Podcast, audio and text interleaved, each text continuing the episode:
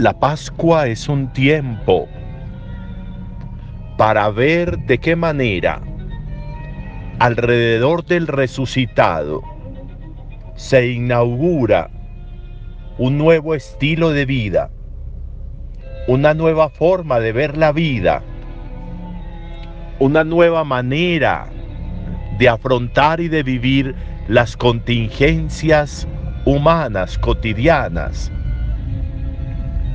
La Pascua es un tiempo especial para descubrir cómo en Jesús, en su cruz, en su resurrección, en su evangelio, en su palabra, en su modo de vivir, se amalgama una nueva manera de existir.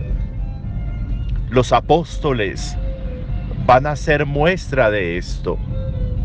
Los apóstoles van a resignificar una nueva relación con Dios a través de un alguien, a través de Jesús.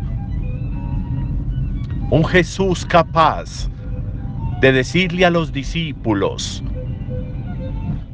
cómo ellos, al creer en Él, al ser discípulos de Él, van a ser otros Jesús.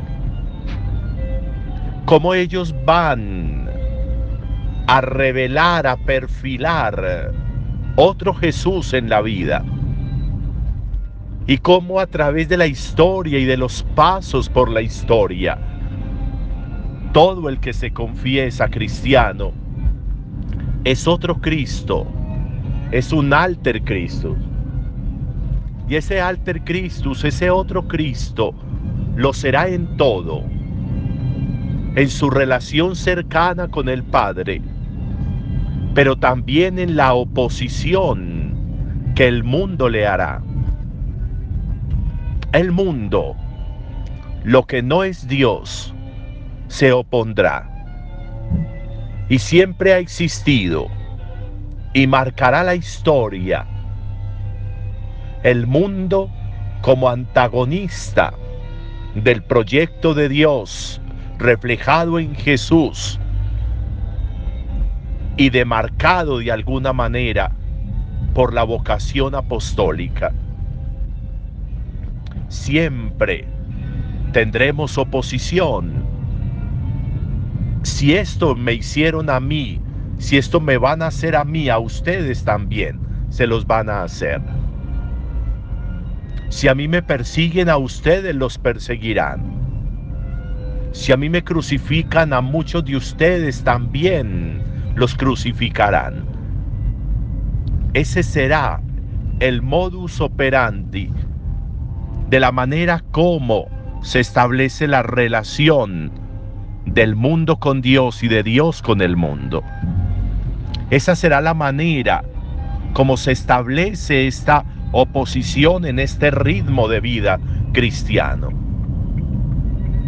Será siempre necesario entender que esa es la realidad, que eso es lo real. Cuando tomamos una decisión, siempre encontraremos oposición a esa decisión. Para que confirme la decisión o para que nos ayude a clarificar la razón de esa decisión y eso pueda conformar un todo en la intencionalidad de esa decisión. Los discípulos van a ser para nosotros el referente de verdad. Pero unos discípulos que no se han dejado amilanar por la persecución. Unos discípulos en salida. Unos discípulos siempre encontrando caminos para que esa verdad de Jesús le ilumine la vida a muchísimos otros seres. No es exclusivo de los doce, es para todo aquel que quiera encontrar en Jesús un camino, una visión, un prisma diferente para leer la vida y vivir la vida. Hoy encontramos a un Pablo capaz de sacar el Evangelio. Hoy encontramos a un Pablo inaugurando un evangelio que sale de Jerusalén, que sale del Mediterráneo para entrar en Europa.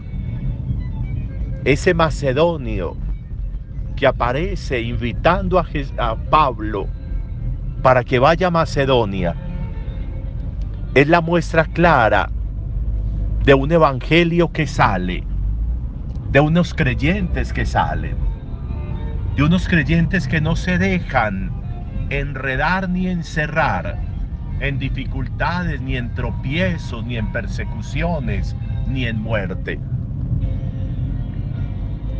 ¿Qué tanta salida hay en nuestra vida? ¿Qué tantas puertas buscamos que se abran en lugar de encerrarnos? ¿Qué tanta conciencia hay en mi vida de que siempre tendré oposición?